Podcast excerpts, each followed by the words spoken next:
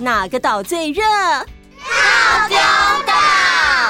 嗨，我是饺子姐姐，欢迎来到童话套丢岛，一起从童话故事里发掘生活中的各种小知识吧。我们都在套丢岛更新哦。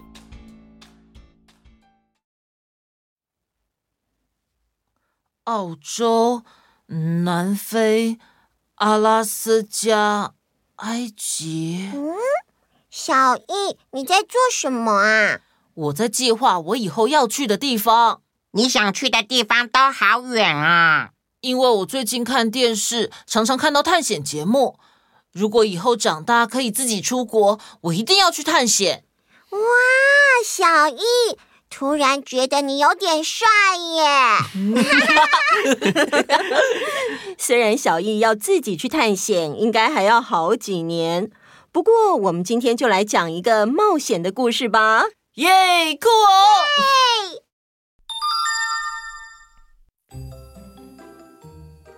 很久很久以前，在伦敦有个名叫格列佛的人，认识他的人都知道。格列佛最喜欢的事情就是搭船到处去旅行。呃，的确是如此。我还曾经做过好几条船的外科医生，到过许多的地方呢。在一六九九年的五月四日，格列佛搭乘的羚羊号正在南海航行，准备前往东印度群岛。但是途中突然刮起强烈的暴风，羚羊号触礁沉没，其他的人都被大海吞没，只有格列佛凭着运气抓着浮木，最后被风和潮水推上了岸。隔天，昏迷的格列佛醒过来，呃，啊，啊，好刺眼。呃是太阳啊！太好了，原来我还活着。但是，嗯，奇怪，为什么我动弹不得啊？感觉我的两只手臂还有两条腿都被牢牢的绑在地上，然后我的头发，嗯，好像也被什么东西牢牢的固定在地上。嗯。我还感觉到从我的胳肢窝到大腿有几根细绳横过我的身上，呃，我好像还听见有一群人在讲话的声音，但是，哎，我没有办法转头，只能看着天空，什么都看不到啊！惊魂未定的格列佛突然感觉到有什么东西在他的左小腿爬上他的身体，然后慢慢移动到胸部。再移动到下颚，格列佛尽可能用眼睛朝下望，他看见一个不满五寸高的小小人，背着箭袋，手里拿着弓箭，还觉得至少有四十多个同样的小小人跟在他的后面。格列佛非常吃惊，大叫了一声：“ 啊！”小小人被吓得回头就跑，有几个人甚至还跌倒了。但是他们不久又回来了。其中一个鼓足勇气走到看得清楚格列佛的脸的位置，举起双手，大声喊道：“赫吉娜，德古！赫吉娜，德古！赫吉娜，德古！赫吉娜！”德古，赫吉娜，德古，这是什么意思啊？我完全听不懂。格列佛开始挣扎，想要脱身。他成功弄断了那些小绳子，拔掉了固定在左手臂的木桩，同时把捆住头发的小绳子也弄松了一点。终于。格列佛的头可以自由转动。哦，原来是你们把我绑在地上啊！别跑，给我过来！他伸手要去捉那些小小人，小小人尖叫着到处逃窜。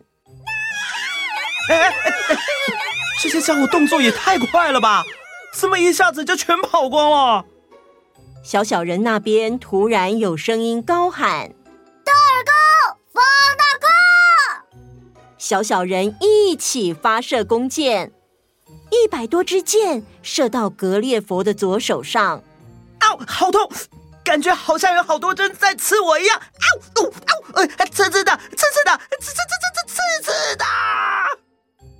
有些箭落在格列佛的脸上，他马上用左手遮住脸。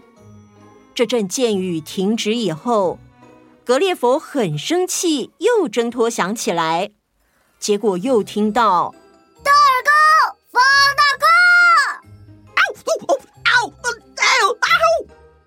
这下又中了更多的箭。格列佛心想：不行，这样下去不是办法。感觉他们有人正用矛在刺我的腰。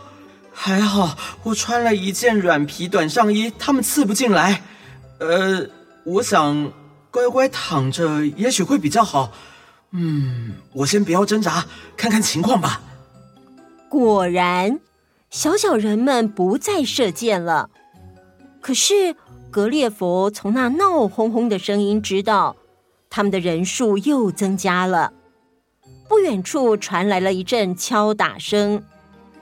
格列佛看见，在离地面一尺多的地方，筑起了一座高台，台上站着一个好像是有地位的中年人，对着格列佛发表长篇演说。但是，他对着我一直叽里呱啦，但是我半个字也听不懂。呃，我听那些小小人好像都叫他霍高。这个霍高应该是领袖级的人物。呃啊，糟糕，我肚子好饿。总之，我先想办法跟他们要到食物吧，我快饿扁了。格列佛表现出非常顺从的样子，把手指放进自己的嘴里，向霍高表示需要食物。那位霍高马上就理解了。他从台上下来，命令人把梯子靠在格列佛身旁，然后有一百个背着装满肉跟面包的篮子的人爬上梯子，走到格列佛的嘴边，往嘴里倒东西。嗯嗯，哇，我的天哪！嗯，这肉煮的真好，虽然每一块都比百灵鸟的翅膀还要小，我一口就能吃掉两三块。面包大约只有小钢珠那么大，我也是一口就能塞两三个，但是真好吃，太好吃了！嗯嗯。格列佛又做了需要水的手势，他们便非常敏捷地吊起一个最大的酒桶，然后把它滚到格列佛的手边。格列佛敲开盖子，一口气喝干了它，然后做出还要的手势。小小人也继续送上酒桶。这个时候，格列佛心想：“嗯，老实说，当这些小小人在我身上爬来爬去的时候，我真想一把抓住四五十个，用力的把他们摔在地上，报刚才他们用弓箭射我的仇。可是我又想，他们这么隆重的招待我，我不应该做出失礼的举动。但话又说回来。”这些小小人的胆量还真大哎！因为我的一只手已经自由了，他们居然还敢爬到我的身上走来走去，完全不像一开始看到我那样吓得东倒西歪。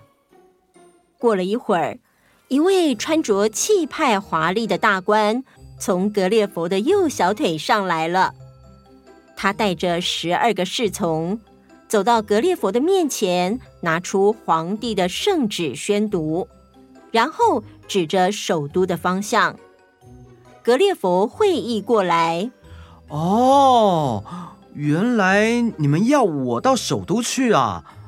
呃，可是我现在还动弹不得，脸和手上的箭伤都起了水泡，甚至还有很多箭还扎在我的手上，我还是别轻举妄动的好。于是，格列佛做出服从的手势。大臣露出满意的表情，退下去了。这时，一部车子被拖来了，它是由五百个木匠和技工制造出来的。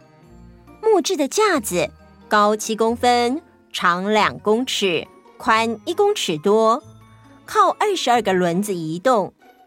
为了把格列佛抬上车，他们竖起了八十根约一尺长，也就是三十多公分的柱子。还用许多结实的粗绳系上钩子，固定住格列佛；又用九百个最强壮的人，利用滑车把那些绳子拉起。就这样，格列佛被吊起来，放到车上。到了隔天中午，才抵达离首都不远的古庙。大官嚷嚷着要格列佛爬进古庙旁的山洞里。唉。没办法，不想偷婆一天啊，就只好配合你们了。你，哎，哎呦，嗯，哎，啊，哇！没想到山洞里面好宽敞啊！看样子他们打算把我安置在这里。小小人的铁匠搬来了九十一副脚镣，又加上三十六把锁。串起来锁住格列佛的左脚。这个时候，皇帝和许多贵族都来到庙对面的塔楼上观看。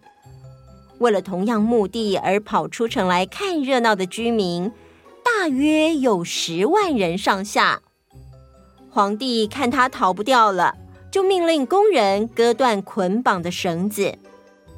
格列佛光是慢慢的站起来，就引起了无比的慌张和骚动。呃，我只是想站起来说声谢谢，他们干嘛这么慌张啊？